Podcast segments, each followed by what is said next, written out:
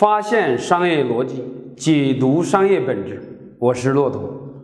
这一次的话题啊，我想跟大家讲一讲这个腾讯的成功本质。其实为什么想讲这个话题，是基于啊，最近很多人在跟我讲这个如何针对消费者、针对产品。其找到一个定位的这么一个规律，让我就联想到了一个企业，就是腾讯到底是怎么成功的？大家当然都知道，腾讯成功有很多原因。第一个，它的技术；第二个，它的人才；那么第三个呢，有它的资本；第四个，还有这个马化腾他的这么一个领导才能。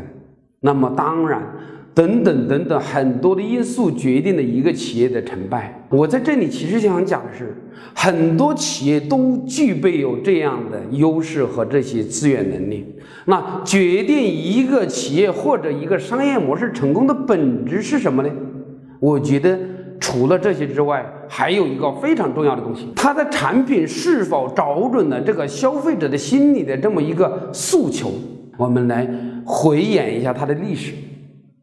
在一九九九年的时候啊，那么有一款产品，大家知道叫什么呀？叫做 ICQ。ICQ 是个什么样的产品呢？是基于 PC 端的这么一个国际的这么一个聊天工具。它的定义叫做“让我发现你”。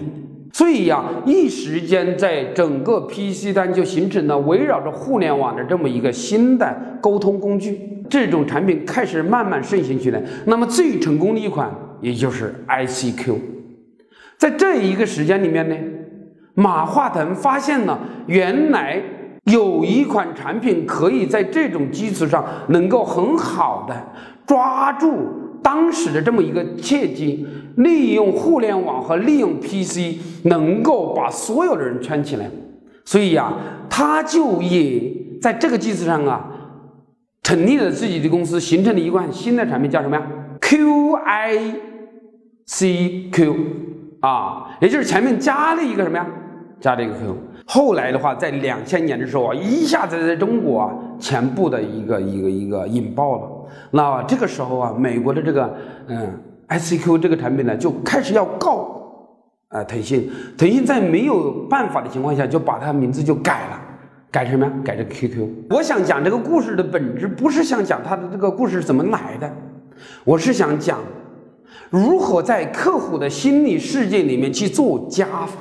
QQ 就是在 ICQ 的基础上，让消费者的利益做了加法。它做了什么加法呢？ICQ 是针对全球的人设计的这么一款产品，那么它有它特定的人群的文化的不同。那比如说，他在中国大陆，他就不能够很好的跟中国的这种文化特色接地气，不能够让很多有地方特色的东西放进去。但是 QQ 就做到了，你看他在 ICQ 的基础上给所有的用户做了一个加法，这是他第一个成功的本质。其实腾讯走到今天呢，一直围绕着这一本质在做加法。我上次有一次写了一篇文章，讲微信是怎么成功的。其实微信的成功就是在 QQ 的基础上又在给消费者做加法。他怎么做的？本来 QQ 在呃 PC 端是让所有的消费者进行了非常流畅的这么一个沟通。那么微信呢？微信发现，假如说让这个沟通放到手机端，就会什么？就会有问题。为什么？打字太痛苦。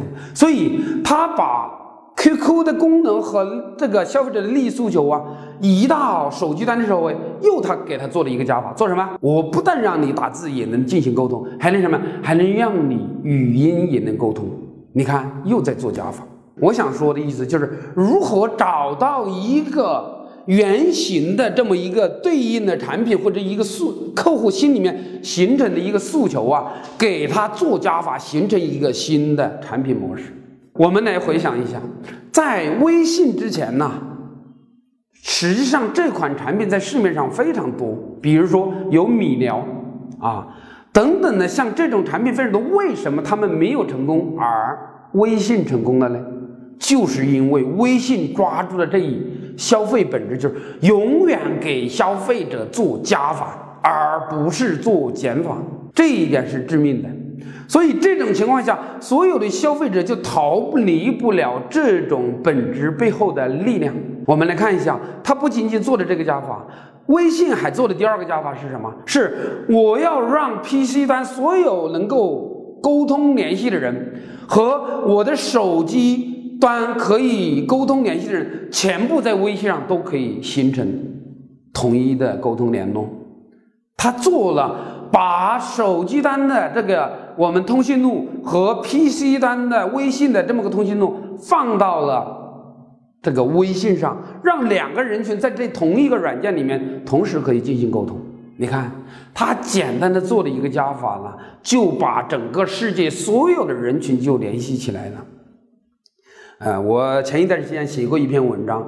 呃，我在谈到某一个软件呢，我说它在设计的致命的缺陷的时候，我就谈到这一点，它没有学习到微信的长处，它在给它的用户啊做减法啊呀。假如他想未来跟微信平分天下，其实他记得一件事，就是第一，永远要站在微信这个基础上给消费者做加法，而不是做减法。当你做减法的时候，客户他不会认同你的，他觉得他不需要你，所以啊，讲到这里啊，我想通过讲微信成功的本质来引出一个经济学的名词，叫做锚定。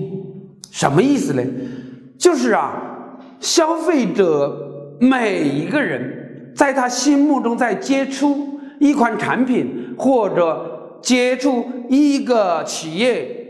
等等的这种形态下了，其实，在他的心里面，他是有一个锚定，有一个预期和有一个标准的。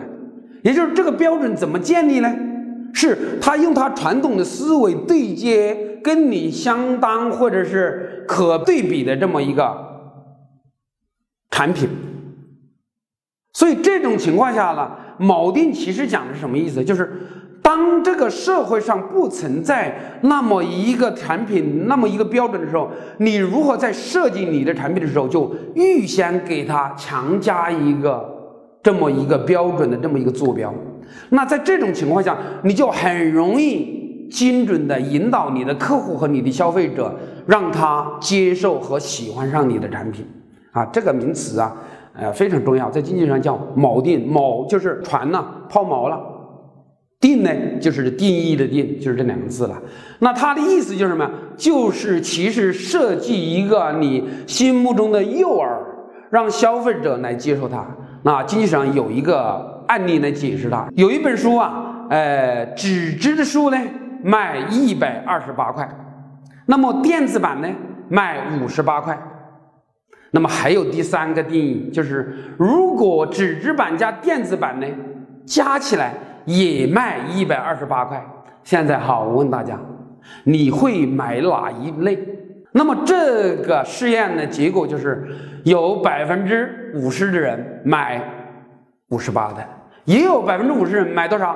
一百二十八的，没有一个人买单独的纸质书的一百二十八。原因很简单，因为中间那个一百二十八的那个纸质书其实就是一个诱饵。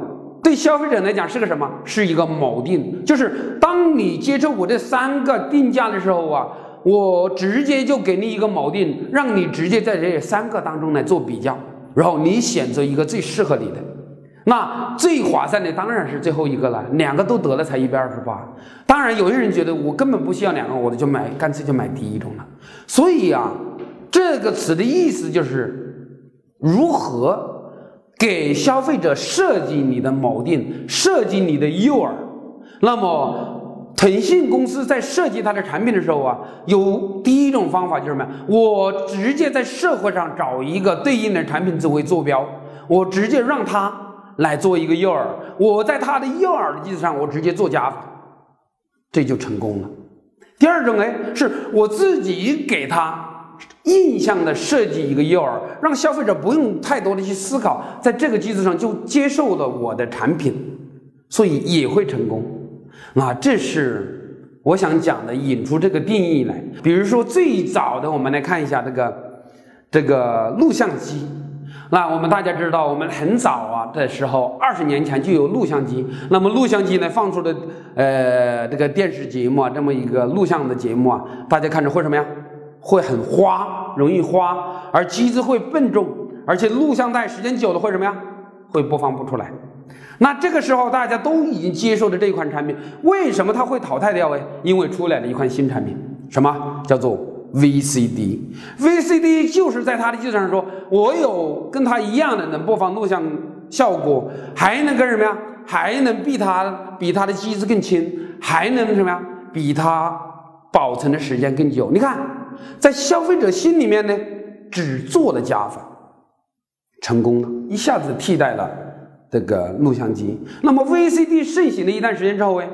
为什么又被消灭掉了？因为出来的 DVD，DVD 又解决了什么问题？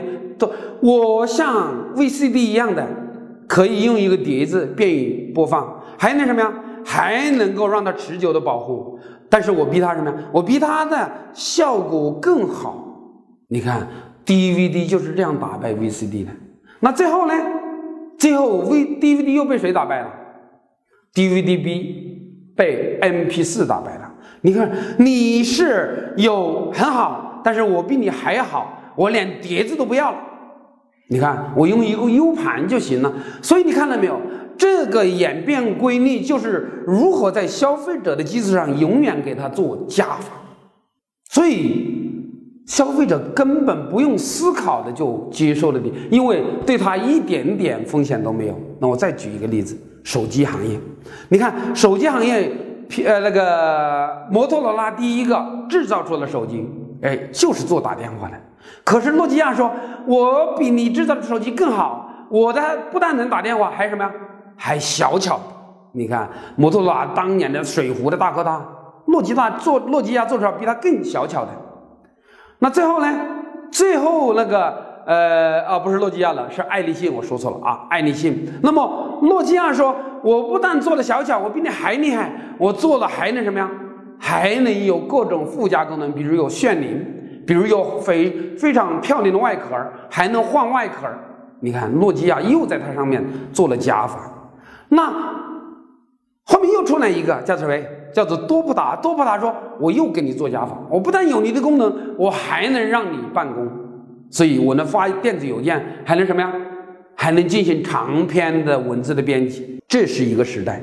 但是唯一有一个人做了减法，啊，就是谁呢？就是苹果。苹果是唯一一个在消费者的心理上做减法的人。他说：“我要颠覆这个行业，我做出一个减法的产品来。”他说：“我不要那么多的按键。”他说：“我不要那么多的功能。”所以呀，他在手机行业做了一个减法，但是我想提出一一点呢，就是这个世界所有的产品只有两种可能性，第一个就是做加法，第二种就是做减法。但是做减法的风险非常大，也就是说什么意思？要不你就死了，要不就是你一举成名。那你想用做减法，你必须完全区隔了这么一个时代，或者重新划分的一个时代才可以。苹果做到了，苹果就是它完全重新定义的手机，手机不再是什么，不再是手机了，手机是一个手持的这个 PC 的移动终端。其实我在这里想用这几个案例来告诉所有的做产品的企业，就是如何找到消费者心里的这么一个定位。要么你做加法，做加法有两种方式，要么第一种借用。世上，呃，社会上、市场上存在的某个产品、某个形态，在它的基础上给消费者的形态、心理形态做加法，要么你就去做颠覆，你可以做减法，但是非常的危险啊！这是我觉得就是，呃，给消费者做加法的这种模式成功背后的这么一个产品思维，这是我这一期想给大家介绍的这么一个话题。希望大家会喜欢，谢谢。